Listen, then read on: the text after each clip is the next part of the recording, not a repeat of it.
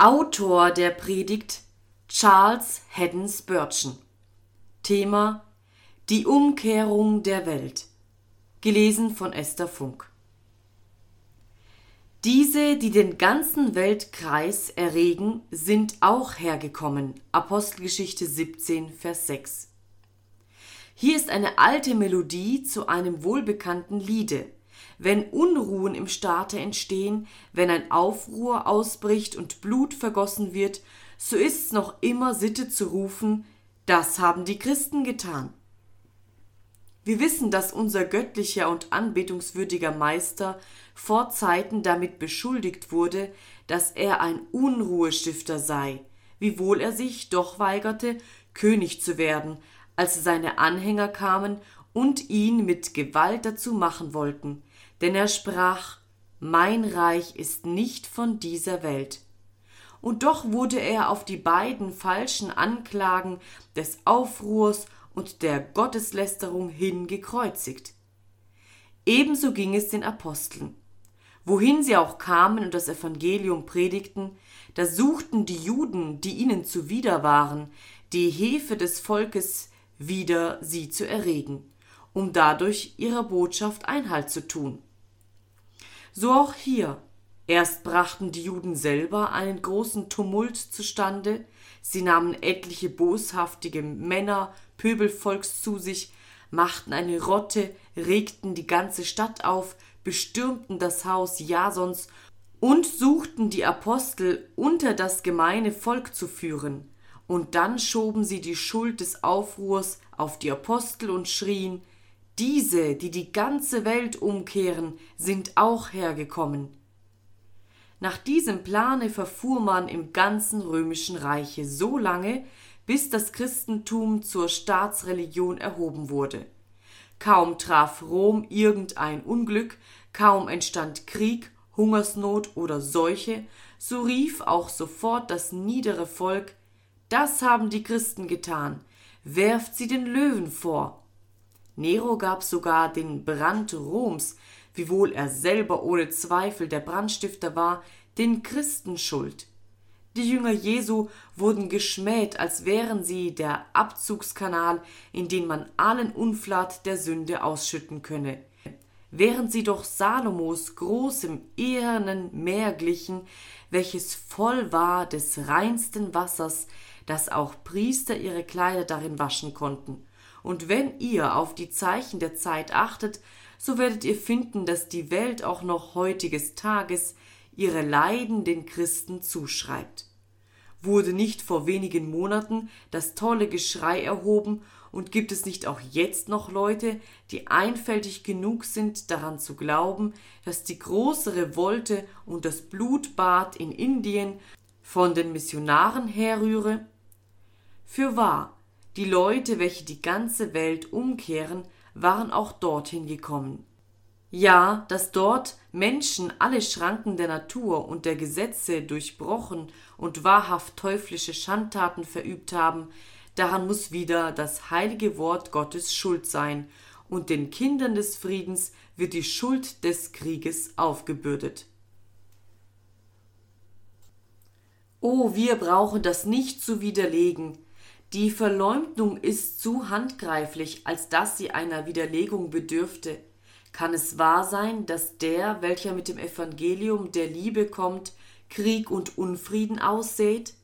Kann man auch nur einen Augenblick den Gedanken hegen, dass das Evangelium Rebellion und Mord verursacht, da es doch mit dem Wahlspruch kommt Friede auf Erden und den Menschen ein Wohlgefallen? Hat nicht unser Meister gesagt, Gebet dem Kaiser, was des Kaisers ist, aber Gott, was Gottes ist?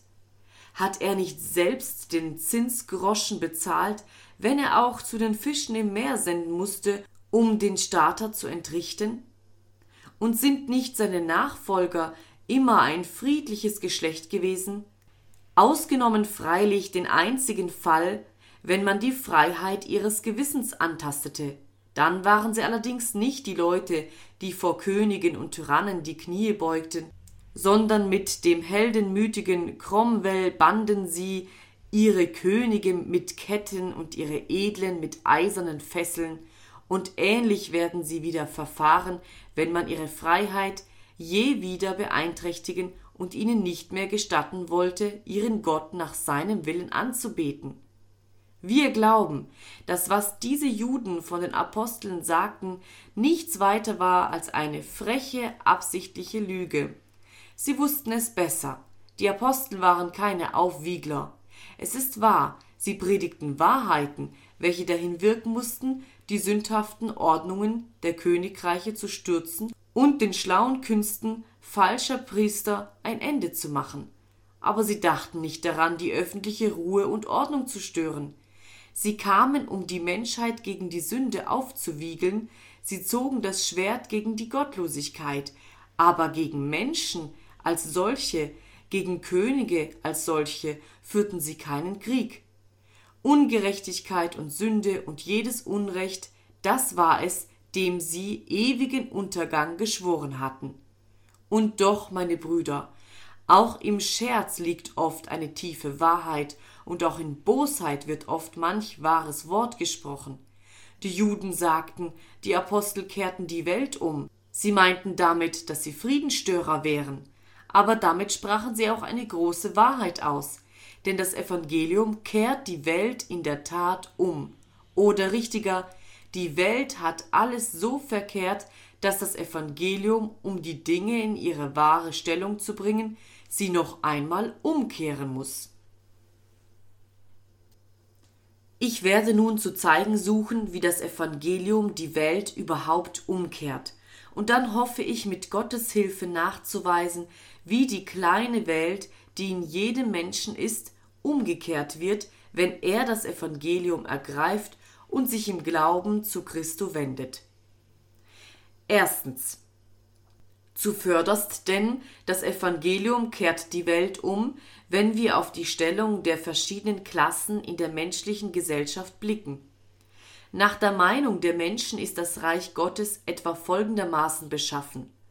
Hoch oben dort, auf dem höchsten Gipfel, sitzt der allervornehmste Rabbiner, der hochwürdige Herr, der hochgeschätzte und ausgezeichnete Doktor der Theologie, der große Philosoph, der Hochstudierte, der in allem Bewanderte, der außerordentlich geistreiche Mann, er sitzt auf dem Thron, er ist der Höchste, weil er der Weiseste ist, und gerade unter ihm befindet sich eine andere Klasse, Leute, die auch hochgelehrt sind, nicht ganz so tüchtig wie jener, aber doch auch ausnehmend weise. Und sie blicken hinab auf die, welche am Fuß der Pyramide stehen und sprechen, das da unten ist das gemeine Volk, das nichts vom Gesetz weiß. Ein wenig tiefer und wir kommen zu den verständigen und respektablen Denkern. Nicht solche, die sich zu Lehren aufwerfen, sondern solche, die selten lernen wollen, weil sie selber schon nach ihrer Meinung alles wissen, was man lernen kann. Nach ihnen kommt eine noch größere Zahl von sehr ehrenswerten Leuten, die es in weltlichen Weisheit sehr weit gebracht haben, wenn sie auch nicht so hoch stehen wie der Philosoph und der Rabbi. Noch niedriger finden wir die, welche das gewöhnliche Maß von Weisheit und Kenntnissen besitzen, und dann am Fuß des Gebäudes kommen die Dummen und das kleine Kind und endlich der Säugling. Wenn wir diese Rangordnung betrachten, so müssen wir sagen, das ist die Weisheit dieser Welt. Siehe, wie groß ist der Unterschied zwischen dem unmündigen Kindlein am Boden und dem gelehrten Mann an der Spitze. Wie weit ist die Entfernung zwischen dem einfältigen und unwissenden Menschen, der die harte, raue, felsige Unterlage bildet, und dem weißen Mann von fein geglättetem Marmor, der dort oben in seinem Glanze strahlt auf dem Gipfel der Pyramide. Nun seht, wie Christus die ganze Welt umkehrt. Da steht sie, er kehrt sie eben um. Wahrlich, ich sage euch, es sei denn, dass ihr euch umkehret und werdet wie die Kinder, so werdet ihr nicht in das Himmelreich kommen. Nicht viel Weise nach dem Fleisch, nicht viel Gewaltige, nicht viel Edle sind berufen. Hat nicht Gott erwählet die Armen auf dieser Welt, die am Glauben reich sind und Erben des Reichs, welches er verheißen hat? Das heißt, das ganze Gebäude der menschlichen Gesellschaft umkehren. Der Weise findet nun, dass er hinaufsteigen muss, um wieder zu seiner Einfalt zu gelangen. Sein ganzes Leben lang hat er getrachtet, so weit wie möglich von der Kindeseinfalt loszukommen. Er hat nachgedacht und gegrübelt und Gründe abgewogen und jede Wahrheit, die er vernahm, an seiner Logik gemessen, und nun soll er wieder von vorne anfangen und noch einmal hinaufgehen. Er soll ein kleines Kind werden und zu seiner früheren Einfalt zurückkehren. Das heißt in der Tat die ganze Welt vom Grund aus umkehren und findet daher bei den Weisen dieser Welt nur selten Anklang. Wenn ihr diese Umkehrung der Welt in ihrer Vollkommenheit sehen wollt, so schlagt das fünfte Kapitel im Evangelium Matthäus auf. Da habt ihr eine vollständige Beschreibung der verkehrten Welt. Jesus Christus kehrte schon mit der allerersten Predigt, die er hielt, die Welt um. Hört den dritten Vers. Selig sind, die da geistlich arm sind, denn das Himmelreich ist ihr. Wir loben einen Mann, wenn er ehrgeizig ist, einen Mann, der es versteht, sein Glück zu machen in der Welt, der mit der Stellung, die er einnimmt, nicht zufrieden ist, sondern immer höher und höher hinauf will. Wir halten ziemlich viel von einem Manne, der ziemlich viel von sich selbst hält, der sich nicht schmiegen und biegen will. Er will sich schon sein Recht verschaffen, mag im Wege stehen, wer will. Er weiß, was in ihm ist, und die Welt soll es noch erfahren. Ich gehöre nicht zu den elenden und erbärmlichen Subjekten, so spricht er, die mit ihrem elenden Lose zufrieden sind und die Hände in den Schoß legen. Nein, gewiss nicht. Er ist nicht zufrieden. Nun, einen solchen Menschen betrachtet die Welt mit Bewunderung. Aber Christus kehrt hier das Unterste zu Oberst und spricht Selig sind, die da geistlich arm sind, denn das Himmelreich ist ihr. Die, welche keine eigene Kraft haben, sondern alle ihre Kraft in Christo erblicken. Die, welche nicht mit der gottlosen Welt in die Wette laufen können, sondern lieber Unrecht leiden als Unrecht tun. Die, welche einen stillen und demütigen Wandel führen, die nicht danach trachten, sich über andere zu erheben, die, wenn sie eine hohe Stellung einnehmen, nur mit Mühe genötigt werden konnten, dieselbe anzunehmen, die sie aber nie gesucht haben, die gern still und geräuschlos auf schattigen Wegen durch das Tal des Lebens pilgern und denen immer die Worte in den Ohren tönen Begehrest du dir große Dinge? Begehre sie nicht. Die Armen im Geist, die bei ihrer Armut glücklich sind und zufrieden mit dem, was der Herr beschieden hat, und die da glauben, dass sie viel reicher sind, als sie zu sein verdienen. Ja, die sind's, welche Christus selig preist. Die Welt sagt, sie sind dumm und einfältig, aber Christus stellt sie an die Spitze, welche die Welt unten anstellt. Selig sind, die geistlich arm sind, denn das Himmelreich ist ihr. Dann gibt es eine andere Art Leute in der Welt, die sind immer traurig. Sie lassen sich's nicht oft merken, denn ihr Meister hat ihnen geboten, wenn sie fasten, ihr Angesicht zu salben, damit sie nicht vor den Leuten zu fasten scheinen. Aber doch, im Verborgenen vor ihrem Gott, da seufzen sie. Sie hängen ihre Hafen an die Weiden, sie trauern erst über ihre Sünden und danach über die Sünden ihrer Zeit. Die Welt sagt von ihnen, sie sind trübsinnig, sie sind Finsterlinge. Ich möchte um keinen Preis unter ihnen sein. Und der ausgelassene Weltmensch speit sie fast an vor Verachtung. Denn was sind sie? Sie sind die Trauerweiden an den Wasserflüssen. Aber er, wie die stolze Pappel, hebt sein Haupt hoch empor, und hin und her bewegt von dem Winde seiner Freude, rühmt er sich seiner stolzen Erhebung und prahlt mit seiner Freiheit. Hört, wie der aufgeputzte Jüngling dort mit seinem trauernden Freunde spricht, der über sein Seelenheil bekümmert ist. Was ist das für eine krankhafte Stimmung, in die du geraten bist? Du tust mir leid, du solltest den Arzt um Rat fragen. Du gehst ja wie ein Leichenbitter durch die Welt. Was für ein elendes Leben. Werde mir nur um alles in der Welt kein Kopfhänger. So spricht die Welt. Aber Christus kehrt die Welt um. Denn gerade die Leute, von denen ihr meint, dass sie trauern und Leid tragen, gerade die sind's, die sich freuen sollen. Denn so heißt's im vierten Verse, Selig sind, die da Leid tragen, denn sie sollen getröstet werden. Ja, du Kind der Welt, deine Freude ist wie das Krachen der Dornen und dem Topf. Sie flammt auf und macht ein großes Getöse, und bald ist sie aus.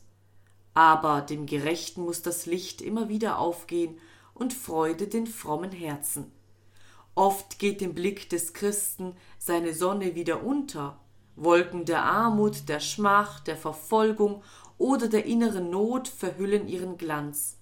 Aber wenn der große Morgen der Ewigkeit anbrechen wird, so wird der Herr sein ewiges Licht und sein Gott sein Preis sein. O ihr betrübten Seelen, seid fröhlich, denn mag die Welt auch weit über euch hinwegsehen, Christus hebt euch über ihre höchsten Höhen. Wenn er die Welt umkehren wird, so sollt ihr getröstet werden, wie er verheißen hat. Sodann gibt es eine dritte Menschenklasse, genannt die Sanftmütigen. Vielleicht habt ihr sie hier oder da angetroffen. Ich will euch beschreiben, wie sie nicht beschaffen sind. Ich kenne einen Mann, der nur dann glücklich ist, wenn er irgendeinen Prozess in Händen hat. Er bezahlt keine Rechnung, wenn er nicht von Gerichtswegen dazu gezwungen werden kann. Er hat gern mit den Advokaten zu tun. Kann er jemand verklagen, so macht es ihm das größte Vergnügen. Hat man ihn beleidigt, so wird er es sobald nicht vergessen. Er hat ein hohes Maß von sogenanntem Ehrgefühl. Berührt man ihn auch noch so leise, spricht man nur ein hartes Wort gegen ihn aus oder eine falsche Beschuldigung, so hat er seinen Gegner sofort beim Kragen. Denn er ist kein Mann vom weichlichem Gemüt. Er wirft seinen Schuldner ins Gefängnis, und wahrlich, ich sage dir, lässt er dich ins Gefängnis setzen, so wirst du nicht wieder herauskommen, bis du auch den letzten Heller bezahlt hast. Nun, die Sanftmütigen haben eine ganz andere Gemütsart. Ihr könnt sie schelten, aber sie schelten nicht wieder. Ihr könnt sie beleidigen, aber sie wissen, dass ihr Meister gesagt hat, ich aber sage dir, widerstehe nicht dem Übel. Sie geraten nicht in Zorn oder Leidenschaft über eine kleine Kränkung, denn sie wissen, dass alle Menschen unvollkommen sind, und darum denken sie, dass ihr Bruder vielleicht im Irrtum befangen war und sie nicht absichtlich beleidigen wollte. Und darum sagen sie Nun, hat er es nicht absichtlich getan, dann will ich's nicht zu Herzen nehmen. Ich glaube, er meint es doch gut. Was er sagte, klang freilich sehr hart, aber morgen wird's ihm gewiss wieder leid sein. Ich will ihn nicht weiter darüber zur Rede stellen. Ich will mich gedulden und ihn sagen lassen, was er will. Ein andermal wird er verleumdet. Lasst sie nur reden, denkt er. Das Gerede hört mit der Zeit wieder auf. Wenn nimmer Holz da ist, so verlöscht das Feuer.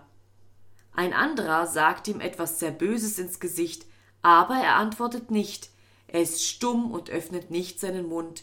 Er ist nicht gleich den Kindern Zeruja, welche zu David sprachen, Lasst uns hingehen und diesen toten Hund den Kopf abreißen, denn er hat dem König geflucht. Nein, spricht er, wenn der Herr ihm geheißen hat zu fluchen, so lass ihn fluchen. Die Rache ist mein, ich will vergelten, spricht der Herr. Er trägt und verträgt und lässt sich lieber hundert Beleidigungen gefallen, ehe er eine zufügt. Sanftmütig und geduldig geht er seine Straße dahin, und die Leute sagen, der wird nie vorwärts kommen, er wird immer angeführt werden, er wird sein Geld ausleihen und es nie wieder bekommen, er wird sein Vermögen den Armen geben, bis er selber nichts mehr hat. Wie dumm ist er doch, er lässt sich ruhig in seinen Rechten beeinträchtigen, er hat keine Charakterfestigkeit, er lässt alles über sich ergehen, welch ein Narr. So reden sie. Aber Christus kehrt alles um und spricht Selig sind die Sanftmütigen, denn sie werden das Erdreich besitzen. Werdet ihr nicht erbittert über diese Worte, ihr, die ihr überall zugreift, ihr leidenschaftlichen Menschen, ihr, die ihr immer mit dem Gesetz bei der Hand seid, um eure Nachbarn in Streitigkeiten zu verwickeln? Ihr tut es, damit ihr das Erdreich besitzen könnt. Seht, wie Christus euch verachtet und eure Weisheit mit Füßen tritt. Er spricht, die Sanftmütigen werden das Erdreich besitzen. Und sehen wir sorgfältig zu, so werden wir finden, dass auch in vielen Fällen Stillschweigen der beste Weg ist, um zu unserem Recht zu gelangen. Ich bin gewiss, dass wir unseren guten Namen am besten schützen, wenn wir kein Wort darüber verlieren. Würde auch jeder der hier Versammelten mich verleumden und wütendsten Schmähschriften gegen mich veröffentlichen, so mag er sich doch vollkommen beruhigen, ich werde ihm keinen Injurienzprozess an den Hals werfen. Solch ein Narr bin ich nicht. Ich habe immer gefunden, dass wenn sich jemand vor Gericht gegen Schmähungen verteidigt, er seinem Feinde in die Hände arbeitet. Unsere Feinde können uns nicht schaden, wenn wir uns nicht selber schaden. Bis jetzt hat noch keiner seinen guten Namen verloren, wenn er nicht selbst daran schuld war. Lasst euch unter den Sanftmütigen finden, meine Freunde, und ihr werdet das Erdreich besitzen. Duldet alles, glaubet alles, hoffet alles, und es wird euch am Ende wohlgehen, auch in dieser Welt. Seht ihr den achtbaren Herrn da drüben, der es nie versäumt hat, jeden Sonntag zweimal die Kirche zu besuchen? Er liest auch in seiner Bibel und hält Hausandacht. Es geht allerdings das Gerede, das erst seinen Arbeitern ziemlich knapp zumisst und bisweilen sehr streng und pünktliche Zahlung hält. Indessen ergibt doch jedem das Seine, wenn er auch über diesen Punkt nicht hinausgeht. Dieser Mann lebt in sehr gutem Einvernehmen mit sich selbst. Wenn er des Morgens aufsteht, drückt er regelmäßig seinem Ich die Hand und wünscht sich Glück dazu, dass er ein so braver Mann ist. Er wohnt nach seiner Meinung in einem Hause in der Hauptstraße und noch dazu in Nummer eins. Wenn ihr mit ihm über sein Verhältnis zu Gott redet, so sagt er, wenn er nicht selig würde, so würde niemand selig, denn er ist ja ein strenger, redler Mann, und niemand kann ihm etwas Böses nachsagen. Ist er nicht ein ganz vortrefflicher Mann? Beneidet ihr ihn nicht? Ein Mann, der eine so gute Meinung von sich hat, dass er sich für vollkommen hält? Oder wenn nicht gerade für vollkommen, wenigstens doch für so gut, dass er mit ein wenig Hilfe von oben ganz gut ins Himmelreich einzugehen hofft. Nun gut, aber seht ihr dort hinten im Winkel der Kirche ein armes Weib stehen, das Auge mit Tränen gefüllt? Treten Sie vor, liebe Frau, erzählen Sie uns Ihre Geschichte. Sie will nicht, sie schämt sich hervorzutreten und in Gegenwart so achtbarer Leute zu reden. Indessen bekommen wir doch so viel von ihr heraus. Sie hat kürzlich entdeckt, dass sie eine große Sünderin ist, und nun möchte sie gern wissen, was sie tun soll, um selig zu werden. Fragt sie, sie wird euch sagen, dass sie kein Verdienst vor Gott habe. Ihre Gedanken lassen sich kurz zusammenfassen. Ich bin die vornehmste Sünderin. Ach, dass ich Gnade fände. Sie macht sich nie Komplimente über ihre guten Werke, denn sie sagt, dass sie keine habe. Alle ihre Gerechtigkeit kommt ihr vor wie ein unflätiges Kleid. Sie beugt sich bis in den Staub, wenn sie betet, und möchte auch nicht ihre Augen aufheben gen Himmel. Ihr meint, die arme Frau sei zu bedauern. Ihr möchtet nicht in ihrer Stimmung sein. Der andere Mann, den ich eben geschildert habe, steht auf der höchsten Spitze der Leiter, nicht wahr? Aber diese arme Frau steht ganz unten. Nun seht, wie das Evangelium verfährt, wie es die Welt umkehrt. Selig sind, die da hungern und dürsten nach der Gerechtigkeit, denn sie sollen satt werden. Dagegen empfängt der Mann, der mit sich selbst zufrieden ist, folgendes Urteil. Die mit des Gesetzes Werken umgehen, die sind unter dem Fluch. Zöllner und Huren mögen wohl eher ins Himmelreich kommen, denn ihr, denn ihr suchet nicht die Gerechtigkeit, die aus dem Glauben kommt, sondern ihr suchet es als aus des Gesetzes Werken. Also hier wird wieder, wie ihr seht, die Welt umgekehrt, und zwar durch die erste Predigt, die Christus gehalten hat.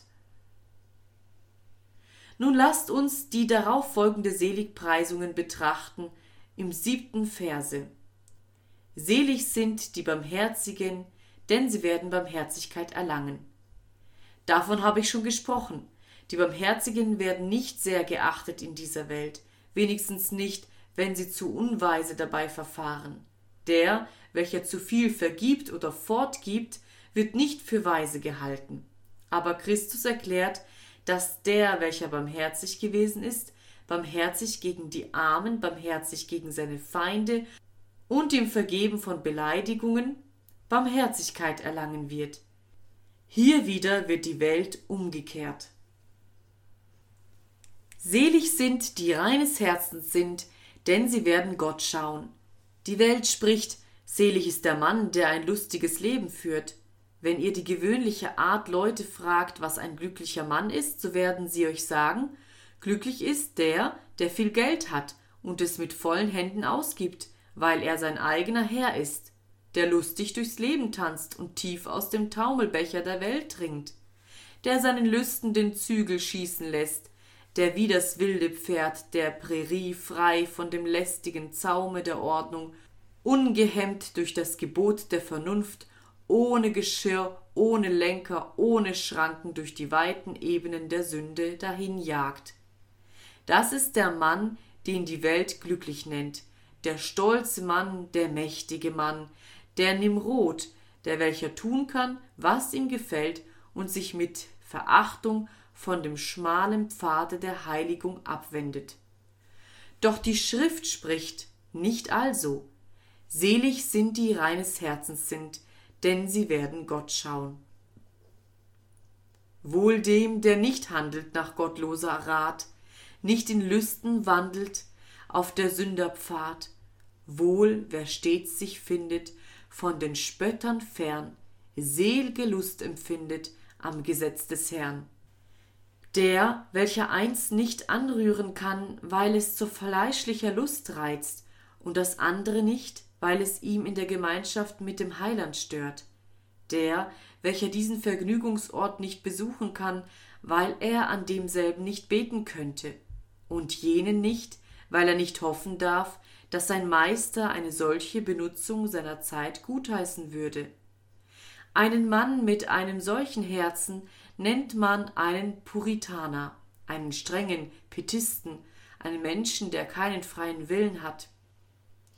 Aber Jesus Christus macht alles wieder gut, denn, spricht er, das sind die Gesegneten, das sind die Glücklichen. Selig sind, die reines Herzens sind, denn sie werden Gott schauen. Und nun blickt auf den neunten Vers. Was für eine Umkehrung der Welt ist das?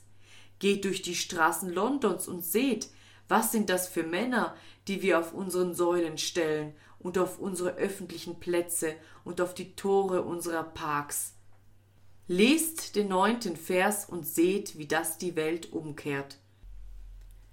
Dort auf dem Gipfel der Welt, hoch, hoch oben, seht ihr einen Nelson ohne Arm. Dort steht er, hoch erhoben über seine Genossen und dort auf einer anderen Stelle ein langes Schwert an der Seite steht ein Herzog, und wieder an einer anderen Stelle reitend auf seinem Schlachtrosse ein gewaltiger Kriegsmann. Das sind die gepriesenen Helden der Welt.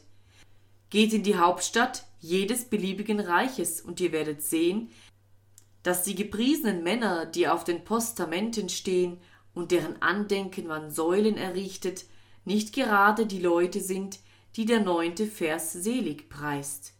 Selig sind die Friedfertigen, denn sie werden Gottes Kinder heißen. Ja, dann aber werden die Friedfertigen nicht oft gepriesen, nicht wahr? Der, welcher zwischen zwei Kämpfer tritt und sich von ihnen schlagen lässt, der, welcher sich vor anderen in den Staub wirft und sie bestürmt vom Streite abzulassen, der ist's, der hier gesegnet wird. Wie selten kommen solche Menschen zu Ehren. Solche Menschen werden gewöhnlich gänzlich beiseite gesetzt, wie sehr sie sich auch um das Glück anderer verdient gemacht haben. Hier aber wird die Welt umgekehrt. Hier wird der Krieger mit dem blutbesprengten Gewande in ein ganz gewöhnliches Grab gelegt. Hier stirbt er und wird zu Staub. Aber der Friedfertige wird hoch erhoben. Sein Haupt wird mit dem Segen Gottes gekrönt. Und einst wird es auch die Menschheit sehen und verwundert über dies strahlende Diadem wird sie ihre Torheit beklagen, dass sie das blutige Schwert des Kriegers pries, aber den einfachen Mantel des Mannes zerriss, der Frieden auf Erden zu stiften suchte. Eins noch, und wir beschließen die Predigt unseres Heilands. Es gibt nämlich in dieser Welt auch eine Menschenklasse, die immer gehasst worden ist. Menschen, die gejagt worden sind wie die Antilope, verfolgt, gepeinigt und gemartert. Wie ein alter Mann Gottes sagt, der Christ ist so angesehen worden, als hätte er einen Wolfskopf.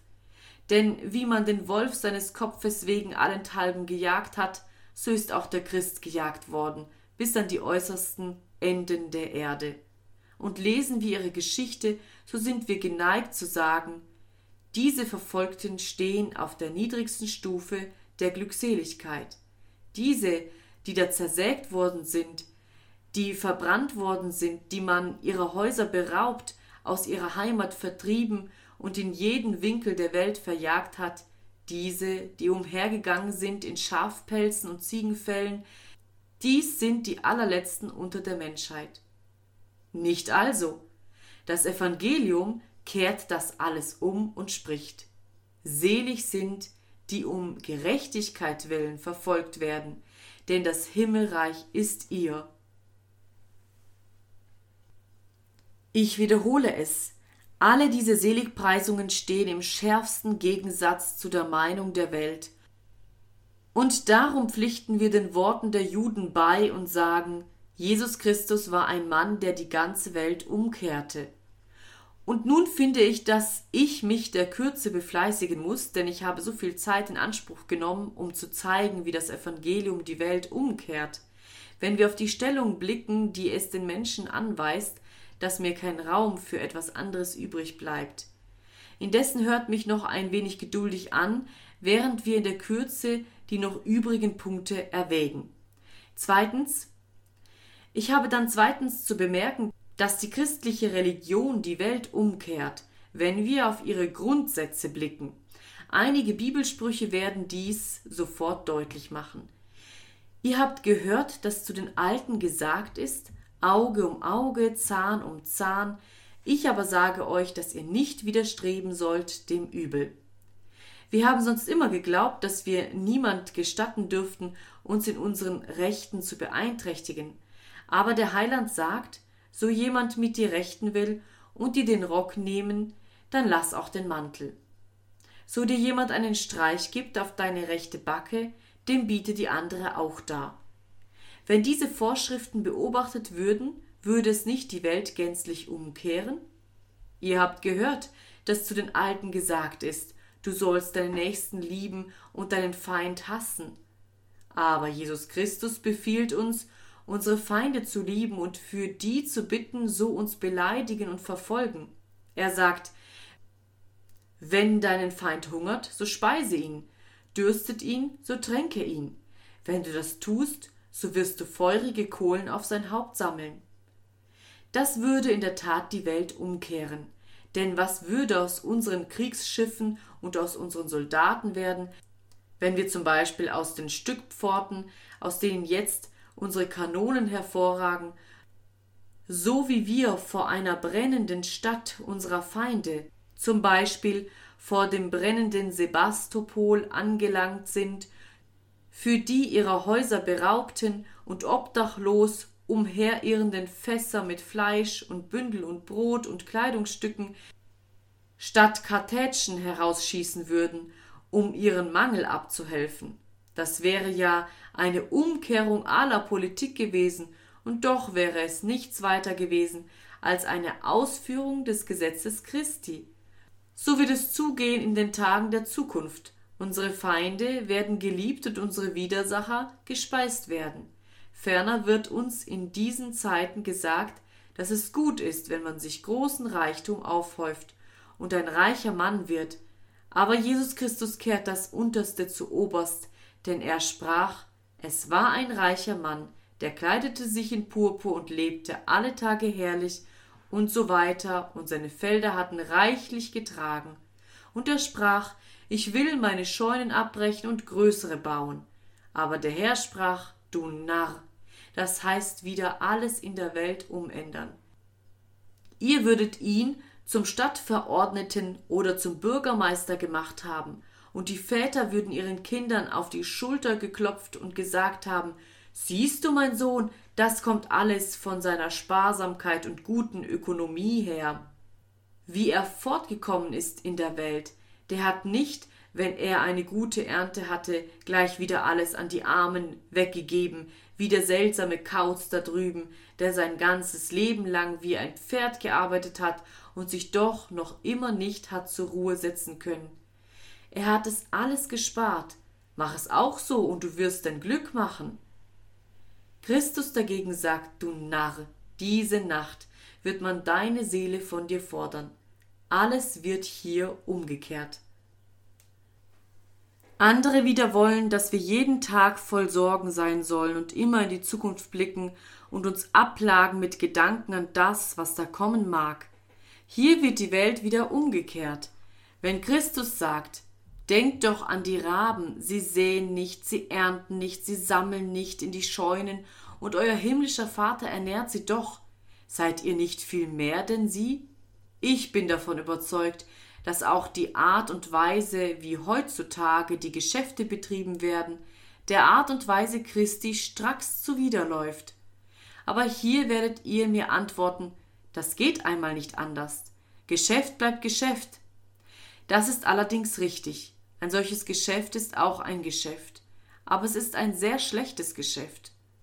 Und möchten doch solche Geschäfte geändert werden, bis jedermann sich die Religion zum Geschäft machen kann und sein Geschäft zu einem Teil seiner Religion. Drittens. Ich habe euch bei diesem Punkt nicht lange aufgehalten, und so darf ich noch einen dritten erwähnen. Wie nämlich Christus die Welt umgekehrt hat, mit Bezug auf unsere religiösen Begriffe. Glaubt ja doch die große Masse der Menschheit, dass wenn jemand sich's nur vornimmt, seine Seligkeit zu schaffen, das ist alles, was nötig ist. Viele unserer Prediger predigen eigentlich diesen weltlichen Grundsatz. Sie sagen den Leuten, dass sie den Willen zur Bekehrung in sich hervorrufen müssen. Nun, hört nur, wie das Evangelium diesen Satz umstößt. Es liegt nicht an jemandes Wollen oder Laufen, sondern an Gottes Erbarmen. Ebenso will die Welt, dass alle selig werden sollen. Aber wie wirft Christus das um? Ich bitte für sie und bitte nicht für die Welt. Er hat uns auserwählt aus der Welt. Er wählet nach der Vorsehung des Vaters in der Heiligung des Geistes und im Glauben der Wahrheit. Der Herr kennt die Seinen, wie das allen Ansichten der Welt von der Religion zuwiderläuft. Die Religion der Welt ist, tue dies und du wirst leben. Christi Religion ist, glaube dies und du wirst leben. Wir meinen, dass wenn ein Mensch nur gerecht, ehrlich und mäßig ist, er ins Himmelreich eingehen müsse. Aber Christus sagt, so sollst du allerdings sein, aber dennoch kann dich dies nimmermehr reinwaschen. Die mit des Gesetzes Werken umgehen, die sind unter dem Fluch. Durch des Gesetzes Werke mag kein Fleisch vor ihm gerecht sein. Glaube und lebe, das heißt eben jedes menschliche System umkehren. Wirf dich Christo in die Arme, vertraue auf ihn, habe die guten Werke nachher, aber zuallererst glaube an den, der am Kreuze starb. Dies ist die Umkehr jeder Lehre des Menschen. Und daher kämpfen die Menschenkinder immer dagegen an, solange das menschliche Herz bleibt, was es ist. O, dass wir die Kraft des Evangeliums recht fühlten, denn das würde der Tod aller Selbstgerechtigkeit sein und der Umsturz jedes hoffärtigen Blickes und jedes stolzen Gedankens. Und nun, Geliebte, gebt mir noch ein wenig Zeit, während ich zu zeigen suche, dass das, was von der Welt gilt, auch vom Herzen gilt.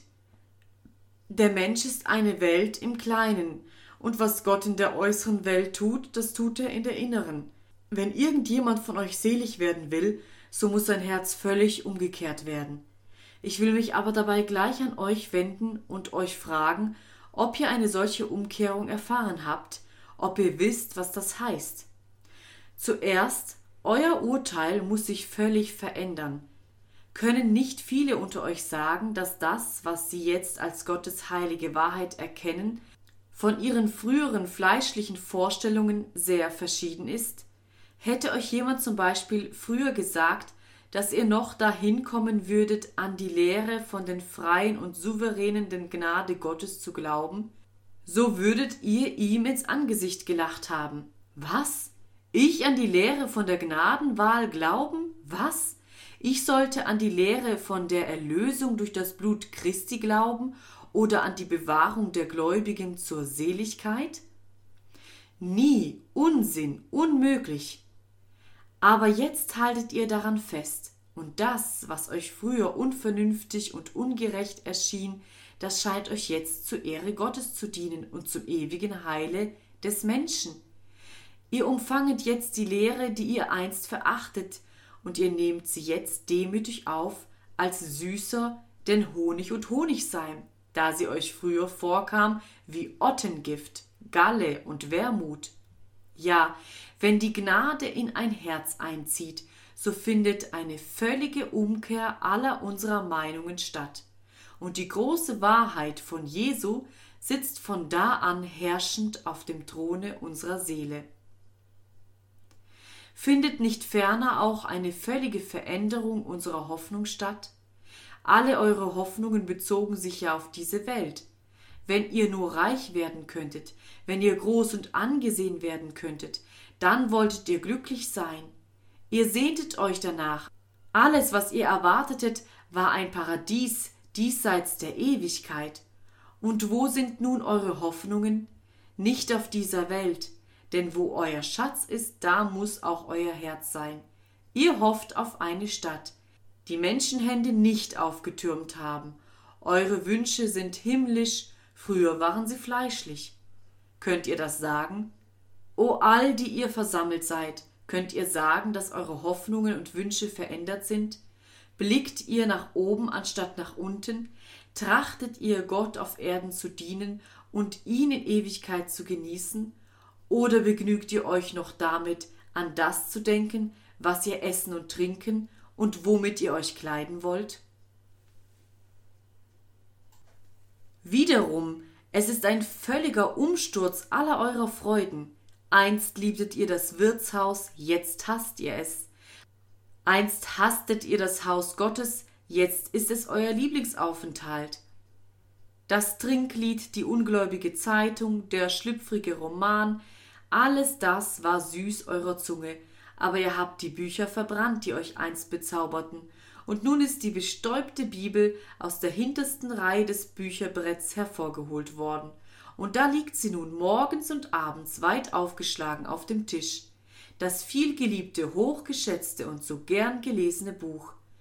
Einst war euch der Sonntag der langweiligste Tag in der Woche, Entweder ihr standet draußen in Hemdsärmeln umher, wenn ihr arm wart, oder wart ihr reich, so brachtet ihr den Tag in eurem Staatszimmer zu und hattet am Abend Gesellschaft. Jetzt findet ihr eure Gesellschaft stattdessen in der Gemeinde des lebendigen Gottes und machet das Haus des Herrn zu dem Gesellschaftszimmer, in dem ihr eure Freunde bewirtet. Euer Fest ist nicht mehr ein Weingelage, sondern ein Mahl der Gemeinschaft mit Christo. Es sind einige unter euch, die einst nichts mehr liebten als das Theater, den Tanzsaal oder auch die Brandweinflasche. Jetzt nehmt ihr über jenen Örtern das große schwarze Malzeichen des Fluches wahr, und ihr geht nie wieder hin. Jetzt sucht ihr die Vereinigung zum Gebete, die Vereinigung der Gemeinde, die Versammlung der Gerechten und die Wohnung des Herrn der Heerscharen auf. Es ist wunderbar, welche große Veränderung das Evangelium auch im Hause hervorbringt. es kehrt das Untererst zu Obererst. Seht dort an der Wand diese elende Sudelei vom Gemälde und jenen schlechten Holzschnitt, und der Gegenstand ist noch schlechter als die Darstellung.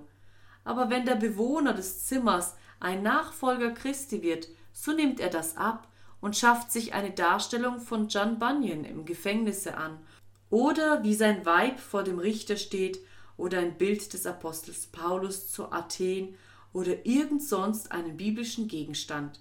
Dort liegt ein Spiel Karten im Schrank. Er wirft sie hinaus, und stattdessen tut er das Missionsblatt hinein oder einige Bücher von alten christlichen Schriftstellern. Hier und da eines der von der religiösen Traktatgesellschaft herausgegebenen Bücher oder eine Erklärung der Heiligen Schrift. Alles wird umgekehrt. Die Kinder sagen, Papa ist ganz anders geworden.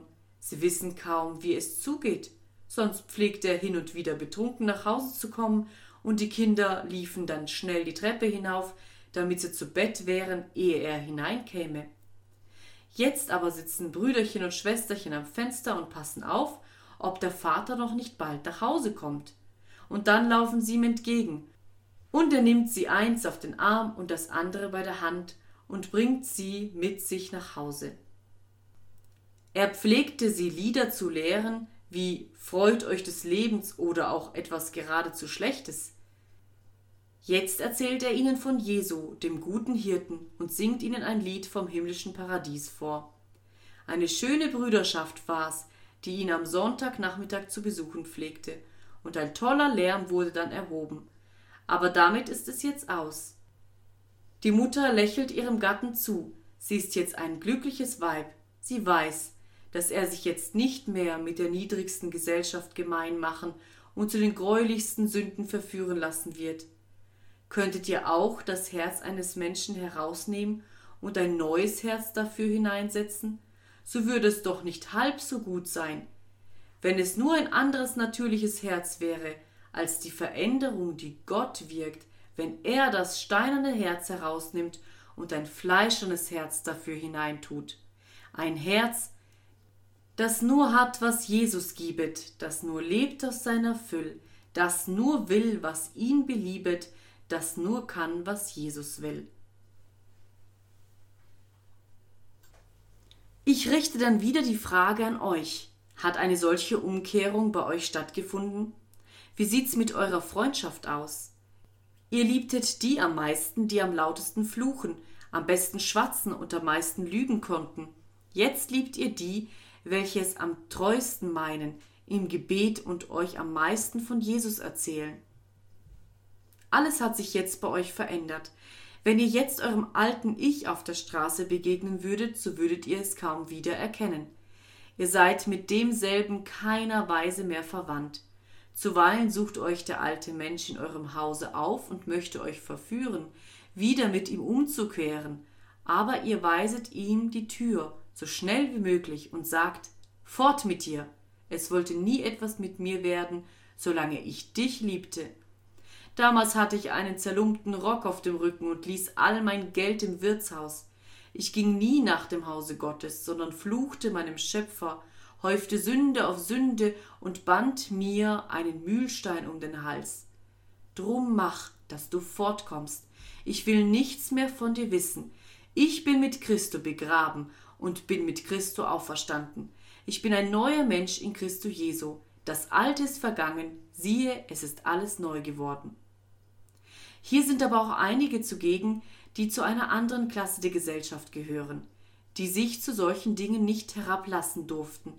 Und doch, wahrlich, meine vornehmen Herren und Damen, wenn ihr euch je bekehren wollt, so muss bei euch ebenso gründlich ausgekehrt werden, wie bei dem ärmsten Mann, der je gelebt hat. Soll ein Prinz oder ein Herzog oder ein Graf selig werden, so muss bei ihm ebenso gut das Unterste zu Oberst gekehrt werden, als wenn ein Bettler oder ein Bauer selig werden soll. In den höheren Kreisen ist ebenso viel Sünde als in den niederen, und zuweilen noch mehr, weil sie mehr Licht, mehr Erkenntnis und mehr Einfluss haben und weil sie mit ihren Sünden nicht nur sich selbst, sondern auch andere in die Verdammnis stürzen. O ihr Reichen, Hat bei euch je eine Veränderung stattgefunden? Ist euch das eitle Wesen dieser Welt zuwider geworden? Wendet ihr euch mit Widerwillen von den faden Redensarten und den konventionellen Lügen der feinen Welt ab? Habt ihr die Welt verlassen? Und könnt ihr nun sagen, ich bin zwar in der Welt, aber doch nicht mit der Welt. Ich verachte ihre Pracht und Eitelkeit. Ich trete ihren Stolz und ihren Glanz mit Füßen. Ich frage nichts danach. Ich will meinem Herrn das Kreuz nachtragen. Es sei durch gute Gerüchte oder durch böse Gerüchte. Ist dies nicht der Fall, seid ihr noch unverändert, so bedenket wohl, dass es keine Ausnahmen von der allgemeinen Regel gibt, die da lautet Es sei denn, dass jemand von neuem geboren werde, so kann er das Reich Gottes nicht sehen. Und das ist nichts anderes, als was unser Text sagt. Es sei denn, dass ihr gründlich erneuert, völlig umgekehrt werdet, so könnt ihr nicht selig werden. Glaubet an den Herrn Jesum Christum, so wirst du selig werden. Denn wer da glaubet, der wird geheiligt und erneuert und wird endlich selig werden. Aber wer nicht glaubet, der muss verloren gehen an dem großen Tage, wenn Gott mit uns rechnen wird. Davor bewahre euch der Herr um Christi willen. Amen.